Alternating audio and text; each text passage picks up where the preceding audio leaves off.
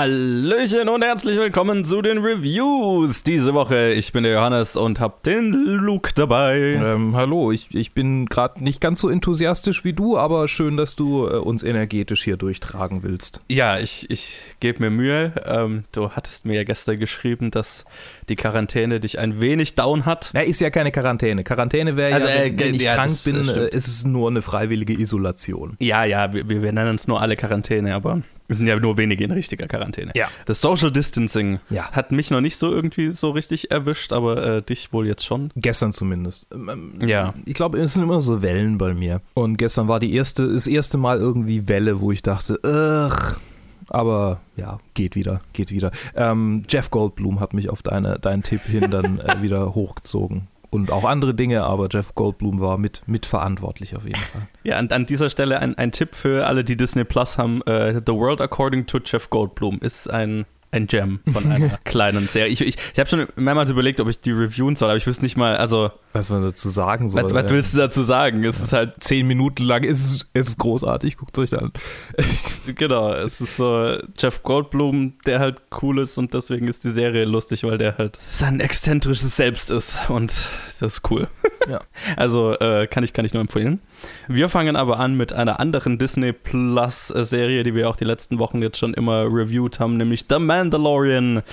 Wir sind bei Episode 5, Chapter 5 angekommen, Yes. The Gunslinger Mando. unter der Regie von Dave Filoni, der ja auch äh, einer der, der Leute hinter der Serie ist. Ähm, Ah. Aber hier hat er selber Regie geführt. Und ja, hier jetzt als Charaktere sind, sind neu dabei Amy Sedaris, äh, Jake Cannavale und ja, einige mehr. Und ähm, ja, in der Episode äh, landet der Mandalorian auf hier äh, Tatooine. Mhm. Es ist tatsächlich die schle am schlechtesten bewertete Episode, glaube ich. Ja. Ne? Ja, ja. Ja, ja, ja, ja, ist es. Und ja, was wir davon halten, sagen wir gleich. Aber ja, er landet auf Tatooine, weil er ja nach wie vor auf der Suche nach Unterschlupf ist und nach einem Job in dem Fall. Äh, genau, er hat ja sein Schiff ist beschädigt, weil er Am Anfang, im Intro der Episode wird sein Schiff beschädigt in einem genau, Dogfight. genau. Und der nächstgelegene Planet ist halt Tatooine, der will es reparieren lassen.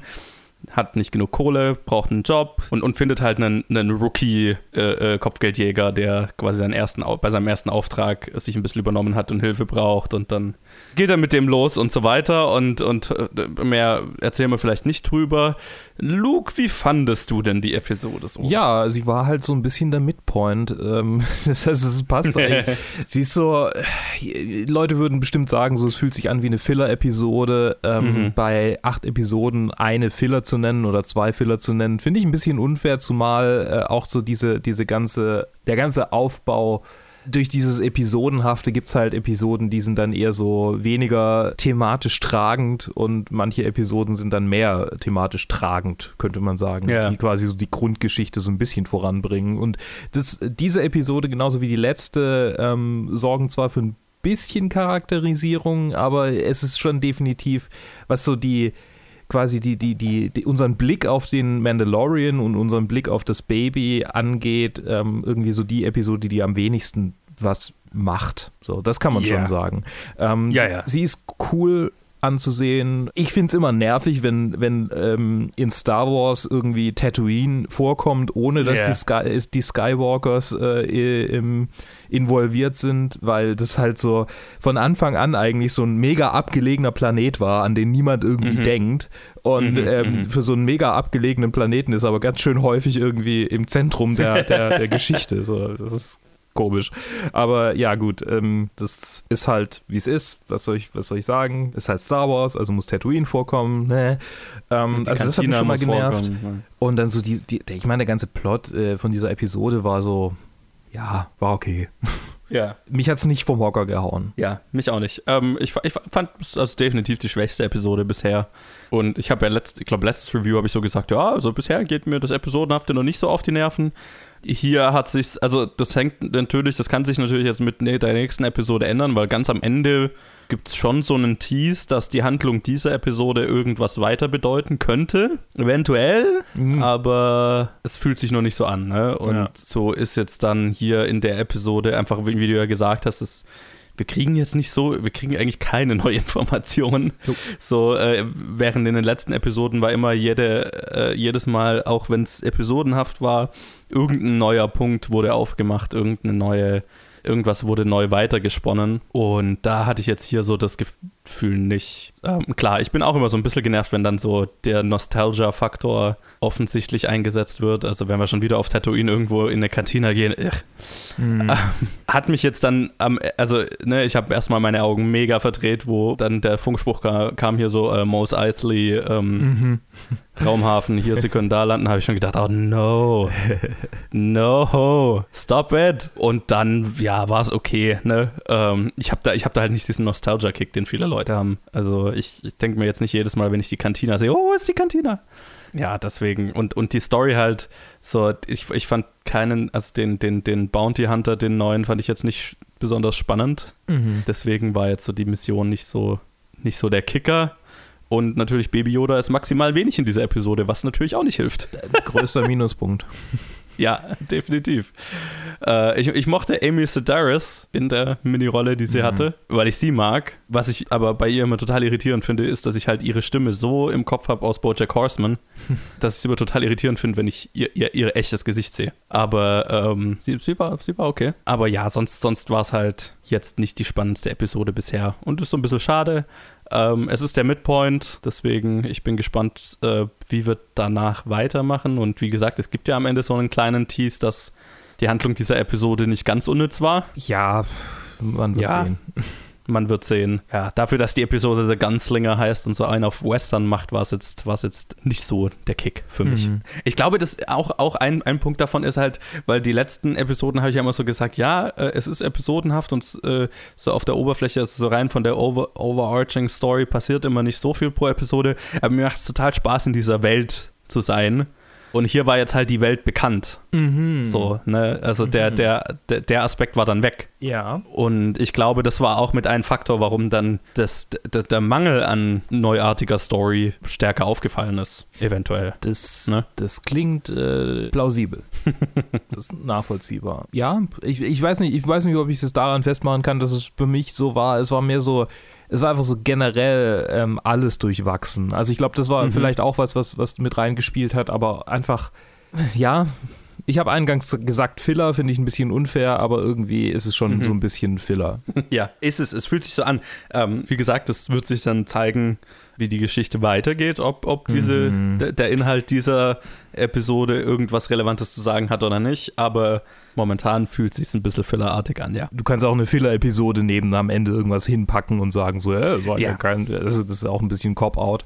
Und macht, heißt, macht es halt natürlich dann auch die Episode selber nicht besser. Ja, eben. Ja, also, sie, sie ist okay. Sie ja. ist jetzt nicht, es ist nicht, ist nicht furchtbar, es ist nicht schlecht. Ist auf jeden Fall die Episode, zu der ich am wenigsten sagen kann, auch einfach. Das war alles ja. so hä. Bei den anderen konnten wir wenigstens so irgendwas, äh, so, auch wenn die kurz waren, gab es irgendwas Interessantes drüber zu reden, aber hier war es generell ja. so, ja, okay, bisschen schade. Ja, äh, in diesem Sinne, ähm, mehr kann ich zu der Episode jetzt auch nicht sagen. Ich fand sie jetzt, das ist, das ist bisher die schwächste. Ich bin gespannt, wie es weitergeht und that's about it. Yo. Ja, gut. Dann war es das äh, zu Mandalorian und wir spielen einen Trenner und du erzählst uns was über Wrestling. Ja. Okay, ähm, ich, ich war mir nicht so richtig sicher, ob das hier reinpasst. Deshalb habe ich mit Joe vorher gesprochen drüber, der jetzt übrigens immer noch dabei ist. Äh, als, ja, ich, ich hänge halt rum, ne? Als passiver Zuhörer. ich habe vor einem Jahr circa, ja, ziemlich pünktlich zur letzten WrestleMania wieder angefangen, Wrestling zu gucken. Oder vielleicht ist es nicht so lange her. Ich glaube, es ist, es ist äh, egal. Ich habe auf jeden Fall wieder angefangen, Wrestling zu gucken. Während meiner Kindheit habe ich, hab ich sehr viel äh, konsumiert, zumindest alles, an das ich rankam, äh, weil ich natürlich lange lange zu jung war, weil die deutsche Altersbeschränkung für Wrestling ist ja immer so 16, 18, weil da quasi Was? Gewalt realistisch in Anführungsstrichen, ja, ja, ist so, mm. ähm, wird okay. quasi nachgestellt. Ähm, und wenn ich dann irgendwie rankam, äh, wir hatten ja auch kein Privatfernsehen, dann habe ich irgendwie so, so auf, auf Sport 1 oder wie es damals hieß, DLF oder, oder Euro, Eurosport, äh, wo das halt irgendwie abends übertragen wurde, wenn wir irgendwo unterwegs waren im Urlaub, im Hotel oder so und es Privatfernsehen gab, habe ich dann äh, geguckt, dass ich irgendwie an Wrestling rankomme und habe mir dann nach und nach, als ich dann 16 wurde, auch DVDs gekauft und, und Einmal in einem Spanienurlaub, wo es halt irgendwie ab sieben Jahren freigegeben ist, habe ich mir dann dort DVDs gekauft. Und ähm, so, so habe ich mir einfach irgendwie mein, meine Affinität dazu aufrechterhalten, ähm, war aber lang jetzt nicht mehr so der aktive Gucker und dann habe ich gesehen, hey, da kann man, das kann man streamen, es gibt so einen so Streamingdienst von der WWE, der, der größten, dem, dem, dem größten Network, dem größten äh, äh, Entertainment-Hersteller von in diesem Genre. und äh, habe da mal angefangen, halt irgendwie die ganzen Sachen anzugucken. Und ja. Ich will was zur aktuellen WrestleMania sagen, aber ähm, um das quasi zu erzählen, muss ich ein klein bisschen ausholen. Ähm, die WWE hat lange sich so einen Ruf erarbeitet äh, von einer der furchtbarsten Companies. Und äh, ich bin auch nicht so hundertprozentig stolz darauf, dass ich die dadurch unterstütze, das zu streamen. Unter anderem machen die jetzt seit zwei Jahren äh, jedes Jahr zwei Pay-per-Views in Saudi-Arabien weil die halt irgendwie mhm. mit dem saudischen Königshaus so einen Exklusivvertrag abgeschlossen haben für vermutlich horrend viel Kohle. Was zur Folge hat, dass deren aktuelles ähm, oder seit zwei Jahren circa aktuelles Revival der, ähm, des Women's Wrestling, das lange Zeit sehr sexistisch und äh, vernachlässigt war, die versuchen, versucht haben, das jetzt so ein bisschen in den Fokus zu rücken, den, äh, den Frauen auch mal ein Main-Event bei WrestleMania gegeben haben. Also versuchen die einfach wieder ein bisschen, oder nicht wieder, die einfach ein bisschen bisschen ähm, äh, spannender und besser zu machen. Das ist dann komplett ad absurdum geführt worden, dadurch, dass sie in Saudi-Arabien halt, ähm, ne, also vollkommen bedeckt quasi wresteln mussten. Ach, die haben aber gerestelt, oder? Ich meine, es gab, es gab zwei, drei Matches dann in diesen Pay-Per-Views von Frauen, aber es waren fast nur Männer-Matches. Und, okay. und dann waren es halt auch so Matches, ne, sie, hatten, sie haben irgendwie einen saudischen Wrestler in ihrem Roster der auch nicht so ein richtiger Big Dude ist, also dem man so die Underdog-Rolle auch abkauft und den sie dann beim Greatest Royal Rumble mit 50 Leuten gewinnen haben lassen, das in Saudi-Arabien stattfand. So, ne? Das ist so ein bisschen der, der Fanfiction ähm, Spin-off, so, so Fanservice Spin-off für Saudi-Arabien. So, so fühlen sich diese Pay-Per-Views immer an. Das ist so, ja, ähm, wir machen das jetzt irgendwie hier für euch, eure Lieblingswrestler gewinnen und wir kriegen einen Haufen Kohle und alle sind glücklich. Und das, das ist so skurril, ne? Das ist mega skurril. Und ähm, die Skurrilität hat in den letzten Jahren nicht abgenommen. Ähm, es ist immer so, es wird immer mehr so ein Affenzirkus. Und äh, ne, also man, vielleicht muss ich noch ein bisschen weiter ausholen wollen, man fragt sich vielleicht, okay, warum guckt ihr überhaupt Wrestling, wenn klar ist, es ist sowieso alles fake und alles gesetzt und die Matches sind von vornherein abgesprochen. Und ich finde, ähm, das Interessante darin ist, dass es halt so eine, es ist eine physische Art, ähm, eine Geschichte zu erzählen. Ist so äh, vielleicht ein bisschen eher mit Ballett vergleichbar als mit einem Boxkampf. Es ist, mhm. ähm, du hast eine Storyline und äh, ne, es gibt einen, einen Face, einen Guten, es gibt einen Heal, einen Bösen und die kämpfen um die Vorherrschaft und, und der, der, der, der Face wird, wird äh, betrogen und belogen und irgendwann schafft er es, äh, sich durchzukämpfen, an der Spitze zu stehen. Er bleibt an der Spitze, aber so langsam irgendwie der Ruhm fängt an, sich fahl und schal anzufühlen und, und er fängt an, seine, seine Freunde von vorher äh, zu verraten und wird plötzlich zum Heal. Und solche Geschichten sind für mich, ähm, es gibt ein sehr, sehr gutes Video von Super Eyepatch Wolf dazu, der das so ein bisschen besser in Worte vermag zu fassen, aber er, er, er fängt meine Gefühle dazu ganz gut ein.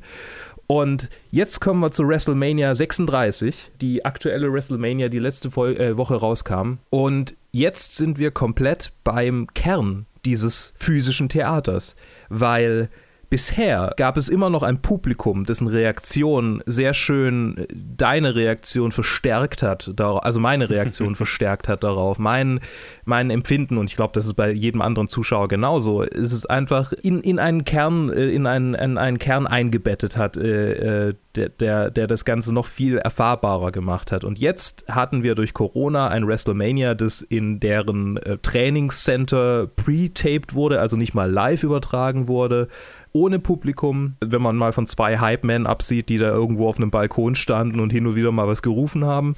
Und das Ganze war noch so viel skurriler, als es eh schon geworden ist in den letzten Wochen und äh, Monaten, Jahren eigentlich, weil, weil es halt eigentlich stumm ist. So, ne? Da, da sind zwei mhm. Leute und man hört das erste Mal wirklich so, sonst hört man ja irgendwie, irgendwie immer ein Johlen und ein Klatschen und ein, und ein Buhen oder, oder, oder was auch immer. Und, und da hört man einfach nur, wie Fleisch auf Fleisch trifft, wie jemand stöhnt und keucht und, und ähm, dann jemand auf eine Matte auftrifft. Hin und wieder sagen sie was. Man muss sagen, im Vergleich zu früher hat sich vieles vieles verbessert, also so rein technisch. Es gibt, früher gab es immer wieder so Momente, wo man auch in den Tapings gesehen hat, wie sie sich absprechen, also wie sie quasi sich gegenseitig mhm. was zuflüstern. Hier konnten sie komplett ohne Flüstern oder so äh, auskommen. Es ist, ist, schon echt cool, wie die, wie die einfach so aufeinander reagieren können und, und ähm, das, das stumm, ne? Also nur vielleicht mit irgendwelchen so äh, durch Augen oder, oder halt Gestik irgendwie versuchen, was anzudeuten, was dann, worauf der andere dann quasi reagieren kann. Es ist interessant, das ohne Publikum zu sehen, weil es so ein bisschen den, den Sport in Anführungsstrichen, der dahinter steht, weil es ist ja trotzdem was wahnsinnig Athletisches, was, die, was diese Leute ja. da tun, so viel mehr in den Fokus rückt. Das war, das war super interessant, das äh, unter diesem Aspekt zu sehen. Was sie dann noch gemacht haben, war cinematische Matches. Ich, ich will nicht zu sehr auf einzelne Matches eingehen. Es, äh, ich muss auch noch sagen, dieses WrestleMania war auf zwei Abende verteilt, jeweils dreieinhalb, äh, drei Stunden. Ähm, ursprünglich, also oh. WrestleMania hat sich über die Jahre hinweg immer äh, äh, verlängert und verlängert und verlängert. Ich habe mal geguckt, das erste WrestleMania war, glaube ich, nur drei Stunden lang. Und jetzt ist es bei sechs Stunden angelangt. Wobei es durchaus schon WrestleManias gab, die so lang waren. Also äh, die, die 24, an das ich mich gut erinnern kann, weil es das erste war, das ich gesehen habe, war, glaube ich, auch fünfeinhalb Stunden lang. Also die, die sind schon sehr, sehr, sehr lang, diese, diese, diese Events. Und das war jetzt auf zwei Abende verteilt interessanter Move. Man könnte sagen, okay, dann versuchen sie mit Pay-per-View in den USA halt noch mehr Kohle abzustauben. Valide, ja, kann man sagen, kann man, kann man, ja. kann man so sehen. Ich fand es aber, also ich meine, ich habe es nicht live, also live in Anführungsstrichen, war ja nicht live übertragen. Es wurde ja einfach auf deren Streaming-Plattform freigeschaltet. Von daher äh, hat es für mich keinen Unterschied gemacht. Ich habe es trotzdem ein Stück angeguckt, also fast am Stück. Keine Ahnung. Also kann man es kritisieren oder nicht, mir ist es eigentlich wurscht. Aber beide Abende waren quasi angelegt wie ein normales Pay-per-view. Das heißt, du hast ein Match, mit dem aufgewärmt wird, dann hast du in der Mitte quasi, es steigert sich und steigert sich und steigert sich und am Ende hast du das große Match. Und das fand ich cool, weil ähm, die Cards waren tatsächlich sehr, sehr durchmischt. Also es gab sehr, sehr viele Grudge-Matches, sehr viele Matches, die quasi eine Geschichte haben, die dorthin aufgebaut ist, die sich quasi über dieses ganze Jahr von der letzten WrestleMania bis zu dieser aufgebaut hatten, aufgebaut hatten, aufgebaut hatten, und jetzt zu ihrem Ende kommt. Und die hatten dieses Jahr sehr, sehr viele Matches von der Sorte aufgebaut. Und ich fand interessant, wie die, wie die es quasi geschafft haben, zwei Abende, eigentlich zwei Pay-Per-Views draus zu machen, die einfach sich, sich so angefühlt haben wie ein normales Pay-per-view. Das war eigentlich cool. Das war so ein bisschen, okay, ich krieg zwei zum Preis von einem. Und okay. an beiden Abenden stand am Ende, nee, stimmt nicht ganz, am ersten Abend stand am Ende eins dieser cinematischen Matches. Und das war Undertaker, der zurückkommt gegen AJ Styles, einen, einen relativ neuen Wrestler. Aber Undertaker kann man sicherlich kennen, ist, glaube ich, der bekannteste Wrestler schlechthin, würde ich, würd ich behaupten. Jetzt mal abgesehen von The Rock oder so. Ja, oder Hulk Hogan oder ja. Klar, ich meine, es gibt schon andere bekannte, aber er ist so, ich würde sagen, sagen, von den Aktiven ist er der bekannteste immer noch. Äh, er ist ja nicht mehr wirklich aktiv, er ist eigentlich schon lange in Rente, aber ist wieder, ist halt mal wiedergekommen. Und er hat ein Grudge-Match gegen AJ Styles, der ihn halt irgendwie über Monate hinweg beleidigt hat und gesagt hat, ja, du, deine Frau hasst dich und der übliche Schmuh halt. Und sie haben es tatsächlich auf einem Friedhofsset gedreht. Und es ah. war, ne, also mit, mit, mit, sie haben halt wirklich mit Camera Angles, es war eigentlich wie eine Kampfszene aus einem Film. Zwar eine relativ, also vielleicht war es natürlich noch schlechter geschauspielerte, aber man merkt halt so, okay, Wrestling geht ja bis zu einem gewissen Grad schon so weit, dass die sich wirklich hauen. Also die, die, die mhm. treffen schon aufeinander auf. Klar, manche Sachen sind telegraphed, manche Sachen äh, werden nicht connecten, äh, sie schlagen sich nicht mit der bloßen Faust ins Gesicht, das ist schon klar. Aber es fühlt sich irgendwie an wie eine Kampfszene aus einem Film, bloß halt ein bisschen goofier. und äh, das, das war der erste Abend, äh, das Ende des ersten Abends. Und es hat sich sehr, sehr klimatisch, äh, also sehr, sehr cool angefühlt irgendwie. Es war echt, echt cool. Und beim zweiten ähm, gab es dann ein Match zwischen The Fiend, das ist so ein bisschen der neue absolute Heel, der Dämon, der irgendwie von Bray Wyatt gespielt wird, der, der, der so im Hintergrund irgendwie alle Wrestler kaputt macht und noch nie besiegt wurde. Und der ähm, hat ein Match gegen John Cena in, was man nur beschreiben kann als einen gewollten Fiebertraum. Also viele Leute haben es beschrieben als so, und das wird auch immer so aufgebaut, äh, andersrum, der Typ selten nicht. Das ist quasi so der Witz. So, Wrestling lebt davon, dass einer die Schläge einsteckt und auch so tut, als würden quasi, also so einer schlägt zu, der andere tut so, als würde ihm das wehtun, was gerade passiert mhm. ist. Und der Fiend tut das nicht. So, der steckt ganz viele Attacken ein und dann steht er auf, als wäre nichts gewesen. Das ist quasi der Witz. So ein bisschen die alte Undertaker-Masche, der halt immer wieder wie der Deadman sich hoch, so in diesem Freitag der 13. Ding sich wieder hoch, hoch ähm, kämpft und einfach weitermacht, als wäre nichts passiert. Und das tut der Fiend gerade, aber ich würde sagen, noch, noch krasser als der Undertaker. Also wirklich so, okay, das, das hat alles überhaupt keine Wirkung. Und jetzt hat er ein Match gegen John Cena, das quasi darin bestand, dass er einfach die Karriere von John Cena wiedererzählt hat, aber quasi sich selbst als verschiedene Charaktere in dieser, in dieser Karriere verkleidet hat. John Cena durch seine ganzen alten Verkleidungen, durch seine ganzen alten Personas irgendwie durch, durchgejagt hat und das manchmal quasi so war wie so ein Mind-Control-Ding, dass John Cena einfach quasi in die Kamera reinläuft und so tut, wie wenn es 1990 wäre und er in seiner äh, Gangster-Rapper-Rolle zurückgefallen wäre und dann plötzlich realisierte, ah nee, ich bin ja gerade in einem Match gegen Bray Wyatt und dann versucht er ihn zu pinnen und plötzlich sind sie woanders. Und das war, das war, glaube ich, so ziemlich das Interessanteste, was ich. Es war so, wie diese Einspieler, die sie zwischen rein reinbringen. Also bevor so ein großes Match kommt, bringen die ja schon seit ewigen Zeiten diese Einspieler, wo sie einfach für alle Leute, die jetzt nicht jeden Montag Raw gucken und jeden äh, Donnerstag SmackDown, ähm, damit, damit, die Leute einfach verstehen, was eigentlich jetzt so der Hintergrund ist von diesem Match.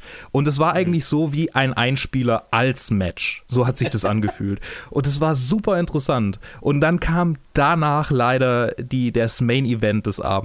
Äh, was schon länger gehypt wurde.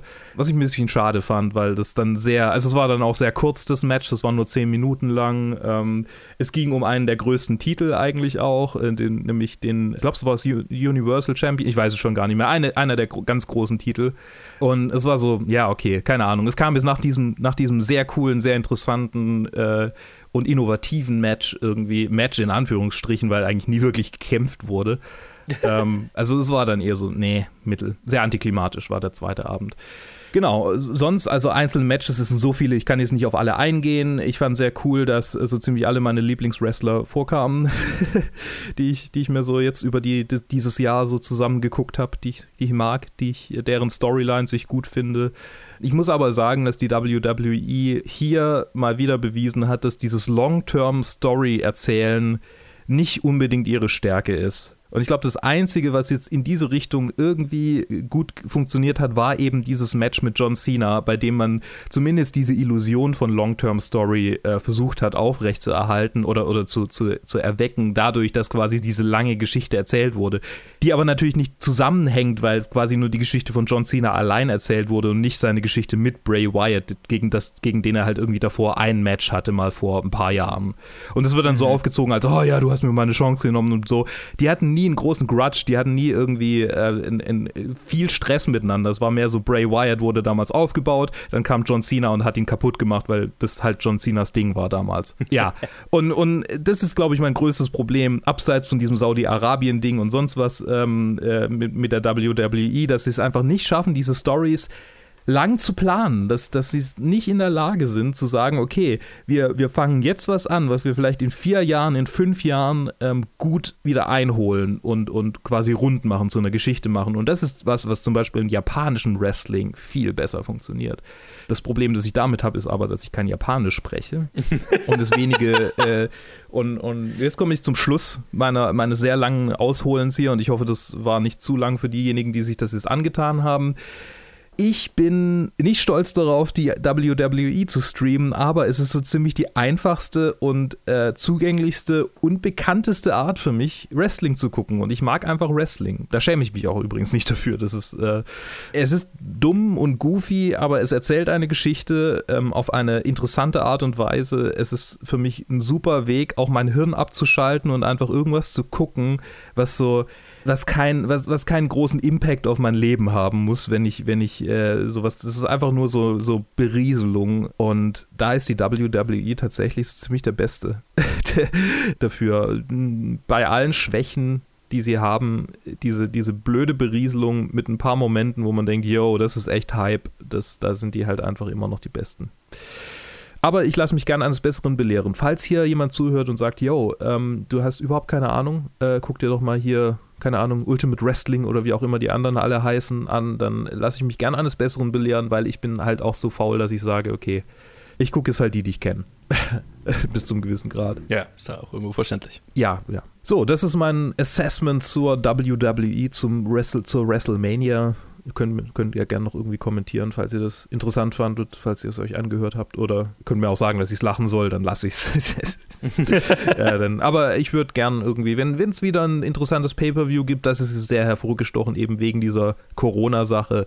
Aber wenn es wieder was gibt, dann würde ich sehr gern wieder darüber reden. Und das wirst du. Dann ähm, machen wir einen Trenner und dann geht's weiter mit deinem Film. Yay!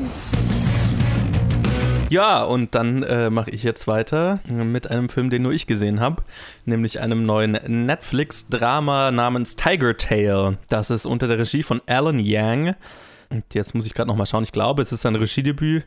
Der hat äh, davor, war der hauptsächlich so als Autor und Producer tätig, ganz viel für Parks and Recreation zum Beispiel. Ah, oh, cool. Yes, genau, ist sein erster, ist sein erster Film und äh, glaube ich auch eine sehr persönliche Geschichte. Es handelt äh, von einem taiwanesischen Mann. Ähm, es ist so ein bisschen in zwei Zeitebenen erzählt. Äh, ein großer Teil spielt äh, als er als junger Mann also die Rahmenhandlung ist, dass er sich als alter Mann an sein, an sein Leben zurückerinnert und äh, als er ist im, im Laufe seines Lebens äh, von Taiwan in die USA ausgewandert. Also wir haben so diese Immigrant Story und erfahren also immer in Flashbacks, wie also sein Leben in Taiwan und dann bis äh, zur Auswanderung. Und äh, in, in der heutigen Zeit ähm, sehen wir ihn halt als alten Mann, Gespielt übrigens von äh, Zima, der auch den Vater in The Farewell gespielt hat. Ah.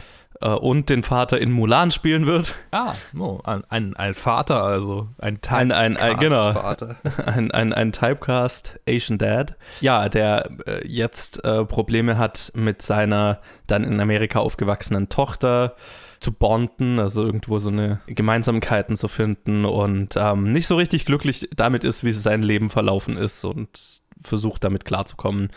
Und ja, in, in, in dieser Flashback-Geschichte verbringe er halt am Anfang sehr viel Zeit damit, wie er halt als junger Mann äh, eine sehr romantische Beziehung zu einer Frau hatte, die aber aus einem besser betuchten Elternhaus kam als er. Das war so eine Mismatched-Beziehung und wie er sich dann am Ende, also er, sein Traum war es immer in die USA auszuwandern und halt was also Besseres aus seinem Leben zu machen, als die Möglichkeiten, die er da in diesem Dorf in Taiwan hatte. Und ähm, eines Tages in der Fabrik, in der er, der er arbeitet, kommt halt sein Chef auf ihn zu und sagt, hey, wir, wir suchen einen, einen Ehemann für unsere Tochter. Du bist doch ein, du bist ein, ein, ein fleißiger junger Mann du, dein Traum ist es, in die USA auszuwandern, aber du hast keine finanziellen Möglichkeiten, das zu tun. Und der Deal ist quasi so, hey, heirate meine Tochter und ich ermögliche euch beiden das Auswandern in die USA. Und das ist dann, was er am Ende äh, wählt, auch weil er dann seine Mutter nachholen will, damit die nicht mehr arbeiten muss in ihrem hohen Alter, was sie halt da noch muss in Taiwan, weil sie mhm. sonst was nicht überleben würde. Und dann entschließt er sich quasi seine alte, seine, seine Freundin sitzen zu lassen, diese arrangierte Ehe einzugehen und mit dieser Frau, die er eigentlich nicht kennt, mit der er gerade verheiratet wurde, in die USA zu ziehen und da diese ganze Immigrant Experience durchzumachen. Und das ist, worum es dann im, im Film am Ende geht, so diese Immigrantengeschichte äh, in den USA parallel zu dem alten Mann, der dann reflektiert über dieses Leben, was es alles wert, wie äh, kann er irgendwie diese Beziehung zu seiner Tochter in den Griff kriegen und ja, vielleicht sehen wir dann irgendwann über den Lauf des, Verlauf des Films auch seine alte, seine erste große Liebe wieder. Ich mochte den Film ziemlich, aber die zwei Teile haben ein starkes Gefälle für mich. Also ich mochte, ich war ein sehr großer Fan von der gesamten Geschichte des jungen Mannes, äh, der Romanze, die er da in Taiwan hat, die wirklich, also die, ah, die Chemie zwischen den beiden Schauspielern ist unfassbar gut. Es ist wunderschön inszeniert. Das ist eine, eine echt eine, eine, eine wahnsinnig romantische und knisternde Beziehung, die man da über, über eine lange Zeit erzählt kriegt. Und die beiden sind sehr charismatisch und es macht mega viel Spaß, das mit den, also diese, diese Geschichte dieses, Junges, diese jungen, dieses jungen Mannes da durchzumachen und da dann auch, ne, der dies, der Herzschmerz, wenn er dann äh, diese fatale Entscheidung trifft, dann auszuwandern, diese Immigrantengeschichte, das hat mir alles sehr gut gefallen. Im Kontrast dazu fand ich dann aber, dass alles, was jetzt mit dem älteren Mann zu tun hat, der Beziehung zur Tochter und so weiter, dann schon fast sehr steif und, naja, so ein bisschen clumsy, kunstfilmartig äh, gemacht war. Also bewusst sehr statisch, bewusst sehr grau in grau und so weiter. Mir ist klar, dass der, dieser Kontrast da sein sollte, aber der Kontrast war für mich so drastisch, weil halt die eine Story so mich so gepackt hat und die andere Story mich halt total kalt gelassen hat und in ihrer Steifheit lang nicht so packend war wie, wie der Rest äh, vom Film. Und das fand ich ziemlich schade, weil äh, der Film dadurch schon ziemlich uneben ist. Was ihn aber, finde ich, wert macht zu, anzuschauen, ist diese Geschichte des jungen Mannes und dann letztendlich, wenn es, also die Geschichte zu seiner Tochter, das hat mich alles total kalt gelassen, das hätte man fast aus dem Film schneiden können, hätte ich nicht vermisst auch wenn es prinzipiell eine gute Geschichte ist. Ich fand es halt einfach von der Inszenierung und auch vom Schauspiel her, das hat lang nicht so, die Chemie hat da lang nicht so gestimmt und es war auch nicht so feurig und effektiv geschrieben wie jetzt der Rest, wie jetzt die, die, die Geschichte des jungen Mannes. Aber für die Geschichte des jungen Mannes lohnt sich, finde ich, der Film zu sehen. Und dann, wenn der alte Mann dann anfängt, nach seiner alten Liebe zu suchen, und äh, so weiter. Wenn diese Storyline wieder reinkommt, dann hat mich der Film voll gepackt und zu Tränen gerührt und so weiter. Das war dann, das war dann richtig gut. Also dafür, äh, diese, für dieses Element lohnt sich der Film. Äh, finde ich sehr, auch äh, weil es natürlich eine sehr persönliche Erzählung von dieser, dieser Immigrantengeschichte ist und der, finde ich, sehr, sehr effektiv darstellt, wie es, also sehr effektiv nachvollziehbar macht, wie es wohl ist, wenn man so ganz fremd in ein neues Land kommt und sich irgendwie vorgestellt, also ne, das, das ausgemalt hat, ah, das ist das, das Traumziel und so weiter und da kann ich mein Leben verwirklichen und dann gibt es diesen harten Moment, wo sie dann in, in, in New York, glaube ich, ankommen und vor so einem abgefuckten Gebäude stehen und in die Wohnung reinkommen. Das ist halt so ein Einzimmer-Apartment, das halt total runtergekommen ist. Und äh, dann sitzen sie da halt beide, kennen sich kaum, sind verheiratet und sprechen die Sprache nicht und sollen jetzt hier irgendwie sich ihr neues Leben aufbauen. Also dieses Gefühl, das bringt der Film schon sehr effektiv rüber.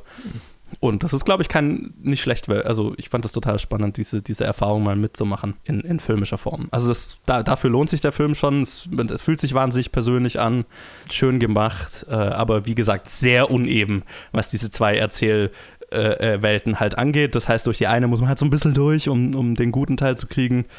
Deswegen ist es jetzt kein so ein super leidenschaftliche Empfehlung, aber gerade ein kleines, äh, äh, spannendes, persönliches Netflix-Drama, das finde ich äh, unterstützt gehört. Deswegen ähm, schaut euch den an. Er lohnt sich, zu einem großen Teil.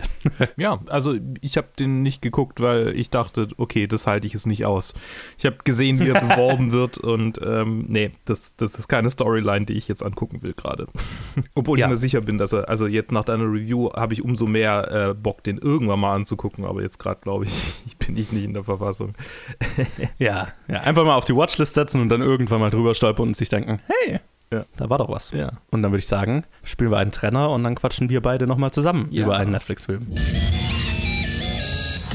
So, dein Zuhause gehört mir oder The Occupant oder Hogar im spanischen Original ist ein spanischer Film von David Pastor und Alex Pastor, Alex, Alex Pastor, Brüder aus Barcelona. Der Film spielt in Barcelona. Witzig übrigens, habe ich gerade gesehen, während du über äh, Tiger äh, Ding, äh, nee, wie hieß er? Verdammt, ich habe schon wieder vergessen. Tiger Tail, nicht ja, Tiger King. Tiger King, genau. Tiger Tail gesprochen hast. Die Brüder haben einen Film gemacht, äh, The Last Days, zwölf Wochen später, Los Últimos Dias und es ist quasi 28 Days Later, aber halt in Barcelona. Und es geht ja. um eine Seuche, ähm, die die Leute daran hindert, rauszugehen.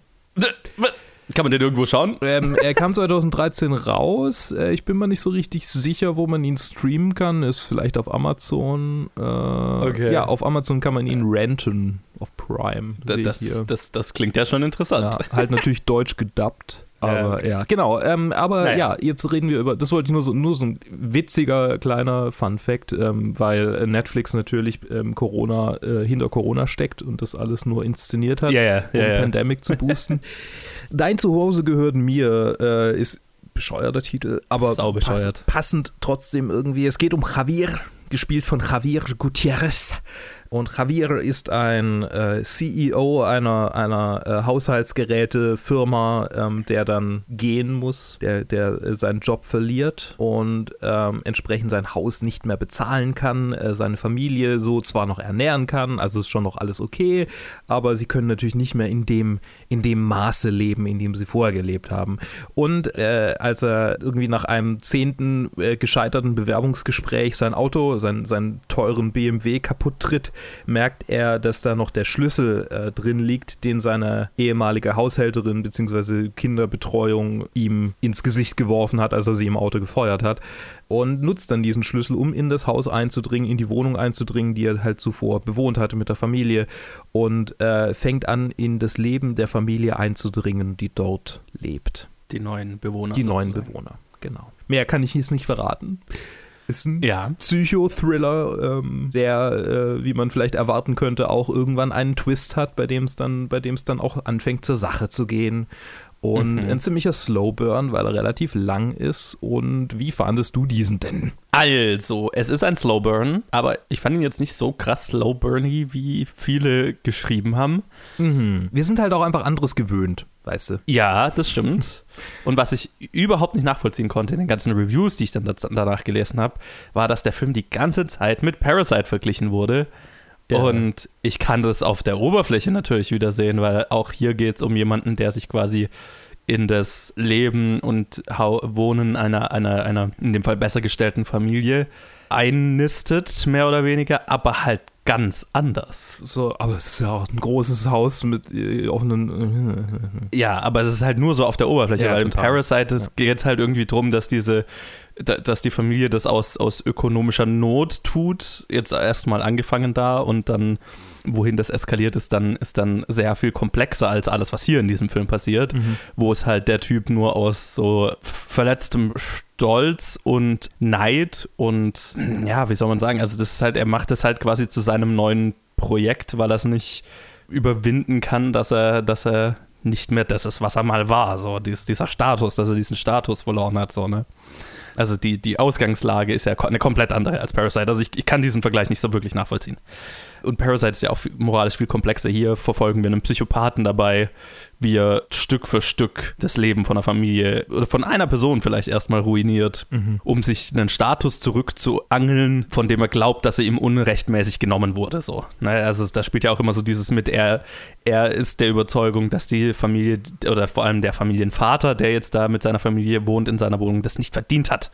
Das ist sein, das hat er sich erarbeitet und dieser Typ hat es sich nicht verdient, sein Leben zu führen. Ja. Und er krallt sich das jetzt so zurück. Ne? Mhm. Ähm, also, das ist ja einfach ganz anders als, naja, wie auch immer. Ich höre auf, mich drüber aufzuregen. So. Ist, ja. ähm, so, es ist ein, finde ich, äh, äh, so, super solider äh, Psychothriller. Ich mochte auch diesen Film ziemlich, bis zu einem gewissen Grad er ist weitaus finsterer mit der Zeit, als ich es erst erwartet hatte, mhm. tatsächlich. Mhm. Und der hat schon durchaus auch hier so ein paar Twists und Turns, die sind schon sehr fucked up. Also es gibt dann, kommt später ein Charakter dazu, der das in so eine, Dimens so eine abgefuckte Dimension abgleiten lässt, was dieser Typ macht. Mhm. Das, da, da saß ich dann schon teilweise so vorm vom, vom Fernseher habe mir gedacht, Alter, was geht denn jetzt? Mhm. Es ist ein spannendes moralisches Hin und Her, was dieser Film mit dem Zuschauer so ein bisschen macht. Man, man, man fängt ja äh, durchaus an, auf seiner Seite äh, zu sein, so, weil man halt dieses, diese Frustration nachvollziehen kann, so dieses gerade die, diese ganzen Bewerbungsgespräche, die er durchmacht und dieses un, wie, wie unmenschlich diese Abweisung dann mhm. ist. So, ne? Also das, das äh, ist schon sehr, sehr unangenehm effektiv inszeniert. So, ne? Ja. diese, diese ganzen Abweisungen und, und Erniedrigungen, die er durchmachen muss. Und dann ist es halt spannend zu sehen, wahrscheinlich von Zuschauer zu Zuschauer, wann, wann, wann der Moment kippt, wo der wo, wo, wo man ihn dann als Antagonist des Films erkennt irgendwann. Ja. Ähm, das ist wahrscheinlich das spannende soziale Experiment, was man mit jedem einzelnen Zuschauer machen könnte. Mhm. Ja, und, und das, das ist spannend. Er, ist fucked up. Er hat einige, finde ich, Logiksprünge, mit denen man mitgehen muss, mhm, äh, die man mitmachen muss. Zum Ende hin werden die auch mehr und auch ein bisschen höher ja, und, und ja. gravierender, ne? wo dann Charaktere ihm halt schon sehr leichtgläubig einfach alles am Mögliche abkaufen.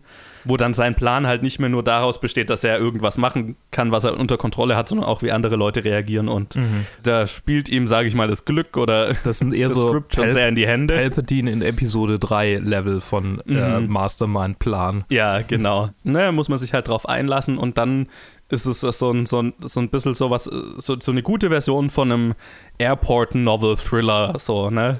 So ein bisschen Futter für den Krimi-Liebhaber, für den Thriller-Liebhaber in einem. Was ich super interessant finde eigentlich, weil wenn man guckt, Reviews von Menschen äh, mit spanischem Namen, mit spanischem Hintergrund auf Letterboxd sind eher negativ Mhm. bei diesem Film. Und ich Ah, frage okay. mich, ob das so ein bisschen so die, die, die spanische Version des Tatorts ist für die. ähm, so, so fühlt sich ein bisschen, also keine Ahnung, weil ich meine, Tatort gibt es ja auch immer wieder Folgen, bei denen sie halt schon interessante Genre irgendwie ähm, aufgreifen und also durchaus Mhm. auch gute Filme machen, so. Insofern mag vielleicht nicht ganz unpassend sein. So, ich fand ihn auch cool. Ähm, es, es ist schon, wie du gesagt hast, Streaming-Futter eher, also so, ja, ne, muss irgendwas gucken, ja, diesen Film gucke ich mir vielleicht an. Äh, ich glaube, er profitiert auch davon, ihn im Original mit Untertiteln zu sehen, weil ich habe gesehen, dass Ja. die ganzen Dub-Versionen davon eher ziemlich kacke sein sollen, das glaube ich auch viele Bewertungen Mhm. runtergedrückt hat. Wie ihr vielleicht wisst, bin ich nicht so der absolute, äh, absolute Thriller-Fan aller Zeiten. so, der muss schon was wirklich Interessantes und Cooles machen, um mich mitzunehmen. Und der war irgendwie eher so, na, ja, war cool. Aber ja, also auch auf dem Fantasy-Filmfest zum Beispiel, zum Beispiel, wo ich, wo ich ihn Mhm, auch mhm. durchaus sehen würde. Also Ja, ja, da wird er gut reinpassen. Da wäre er jetzt eher so in der Mitte gelandet bei mir jetzt so, ja. Eher einer von denen, die ich dann irgendwann vergessen hätte, so wie die ganzen koreanischen Thriller, so, ja, okay. ja, ja, Irgendwann- er fällt schon sehr gut in diese Kategorie. Das wäre so ein, so ein Fantasy-Filmfest-Starterfilm. Ne? Ja, für ja, Tag 4, der erste Film am Tag. genau, so, ne? genau, so einer ist das, ja. Häufig auch tatsächlich spanischsprachige, wenn ich so mal drüber nachdenke. ähm, äh, zumindest letztes Jahr. Aber ja, also äh, das muss ja nicht schlecht sein, er ist ja trotzdem, trotzdem cool und irgendwie, ich weiß gar nicht, warum, warum du den, also der ist ja gar nicht mal so wahnsinnig neu, ne? Der ist ja eigentlich schon seit zwei Wochen draußen, wenn ich das richtig sehe. Ja, ähm, ich, keine Ahnung, ich bin drüber gestolpert. Oder der wurde mir halt empfohlen, wahrscheinlich. Was haben wir? Ach, genau, The Decline habe ich ja letzte Woche besprochen. Ah, okay. Wo, und ich glaube, in, im Zuge dessen wurde mir der empfohlen. habe ich gedacht, äh, kam der auch gerade erst raus? Ah ja, okay, ist noch relativ neu. Ja, dann, dann packe ich den mal Verstehe. dazu. Der, der, der, ne, es ist, es, ich weiß jetzt nicht, ob das, ob das neu ist, aber Netflix bringt gerade schon sehr viele Thriller raus. Mhm. Ne, mit hier The Decline, The Platform, der jetzt. Und das ist ja schon, also, wie, genau, wie, wie du gesagt hast, das ist so ein bisschen, für mich ist es total wie Streaming-Futter, wie Fast Food, so, ne? Mhm. Das ist so, das, der Genre-Liebhaber in mir kann so einem Film total viel abgewinnen. Und dann ist es so ein, so ein guter Genre-Snack für zwischendurch, ne? Ja, ja, auf jeden Fall. Ähm, nicht mehr, nicht weniger. Mhm. Und ähm, er hat jetzt keinen nachhaltigen Effekt auf einen, wo man denkt, oh mein Gott, was für ein Nee. furchtbarer Mensch, sondern ja, okay. Ja, und, und vor allem das Ende ist halt so, ja, ne, das Ja, klar. I get. Findest du, also was, was den, den, den Unterhaltungswert dieses Films oder einen Unterhaltungswert in Anführungszeichen, wenn man so ein bisschen fucked up ist wie ich und halt aus unangenehmen Gefühlen irgendwie Unterhaltung zieht, was halt dieser Film sehr effektiv macht, sind so diese ganzen Momente, wo du halt mit ihm dabei bist, wenn er, wenn er irgendwelche Charaktere hinters Licht führt Mhm. und, und du, du, einerseits hast du die ganze Angst, Zeit Angst, dass er entdeckt wird, andererseits findest du es total abgefuckt, was er macht und so und du bist halt in so ein, die ganze Zeit so in so einem äh, Ja. Zustand Ja, und das macht der Film schon sehr effektiv. das stimmt, ja. ne? Also das sind auch die besten Momente, würde ich sagen. Total, ja, ja. Und gerade im, wo, wo das Ganze dann anfängt, eben so zu kippen, wo dann auch der Charakter, den er da, äh, die, der Charakter, den er da am meisten damit schadet, merkt, was passiert oder Mhm. anfängt zu vermuten, was passiert. Da, also diese, diese unangenehmen Momente, die sind schon sehr effektiv gemacht. Das sind auch alles Momente, die ich schon so einige Male gesehen habe in anderen Filmen. Aber sowas funktioniert für mich schon einfach immer wieder aufs Neue, weil ich, keine Ahnung, das kriegt mich halt. Mhm. Da zieht sich bei mir alles zusammen, da sitze ich zusammengekauert im Sessel und denke und äh, denke mir dann hinterher, puh, äh, das war ein Erlebnis und next please. So, ne? Ja. Und äh, genau so eine Art von Film ist es. Völlig solide, wenn man es mag. Das ähm, scheint so ein bisschen das Thema dieser Woche zu sein, oder? Ja, ja. Ich meine, Ja, völlig Tiger Tail, ist, Tiger Tail ist irgendwie das, das krasse Gegenteil davon. Ne? Das ist dieselbe Art von Futter mhm. für die, für die Arthouse-Drama-Crowd. Ne? Und der ist so von diesen ganzen Netflix-Thrillern, die in dieser Art rausgekommen sind, wie The Decline und so weiter, der, der ist halt ist so, The Platform ist halt der, der, der, der weitaus beste, der da bisher rauskam. Mhm. Aber wenn man The Platform schon gesehen hat und wenn man The Decline gesehen hat, was der Dex Beste ist, dann ist das hier so der, der, der, der solide Nachfolger. Okay. Ja, wenn diese. Die, die, anderen zwei irgendwann mal vielleicht, aber ich ähm, gucke jetzt gerade tatsächlich die Marvel-Filme wieder an. Aha, okay. So in chronologischer Reihenfolge weil das ein paar Leute in meinem Freundeskreis ist angefangen haben und mit Disney Plus ist das natürlich sehr einfach. Mhm. Äh, ja, mal schauen, wie weit ich komme, bis ich keinen Bock mehr habe. Äh, Captain America war, war der erste, ist der erste in der, in der chronologischen Reihenfolge und der ist ja schon nicht gut gealtert, muss ich sagen. Von daher möchte ich auch irgendwie, ja, ich, ich bin irgendwie gerade streaming-mäßig auch woanders, muss ich sagen. Ich gucke gar nicht so aktuelle Sachen an gerade, sondern eher so, ja, was halt schon länger raus ist eigentlich. Mhm. Das zweite ja, ich meine, das ist ja auch, das ist ja auch das Schöne jetzt, äh, wo man die Zeit hat. Ja, ja, stimmt. Kann man das ja tun. Genau, ich, ich muss das immer, ich habe ich hab gemerkt, ich muss das immer so ein bisschen balancen. Für, für das habe ich mir vielleicht auch durch den Podcast antrainiert, aber ich komme, ich, ich finde es immer dann am, oder wenn, wenn ich jetzt komplett frei bin, mir einen Film auszusuchen. So, ne? Mhm. Ich muss keinen Film für einen Podcast anschauen oder äh, keine Ahnung, weil ich, weil ich irgendeinen anderen Grund habe dann äh, fällt es mir total schwer, jetzt irgendwas auszuwählen, weil es halt Tausende sind, die ich auf irgendwelchen Listen habe. Ja. Und deswegen ist es ganz gut, wenn ich hier immer für die Reviews mir überlegen muss, hey, was kommt denn gerade mhm. aktuell raus? Dann bin ich so ein bisschen auf dem aktuellen Stand und dann kann ich so meine Watchlists nebenher abarbeiten. Und das äh, klappt gerade ganz gut. Und jetzt habe ich ja nur noch eine weitere lange Watchlist mit den ganzen Disney-Animationsfilmen, die ich noch nicht gesehen habe. die jetzt auf oh, Disney ja. Plus alle auf meiner Liste sind. Oh ja, oh ja. Jo, dann danke fürs Zuhören, liebe, liebe Leute. Es hat mich, hat mich, hat uns wieder sehr gefreut, eine, eine Review-Episode rauszubringen diese Woche. Trotz äh, Kinopause gibt es ja immer mhm. genug zu sehen. Und äh, lasst uns doch wissen, wie ihr es fandet. Planet Film Geek auf allen möglichen äh, sozialen Medien, Facebook, Twitter, Instagram. Ihr könnt uns auch gerne schreiben auf planetfilmgeek at gmail.com und wir hören uns dann das nächste Mal. Bis dann. Bis dann.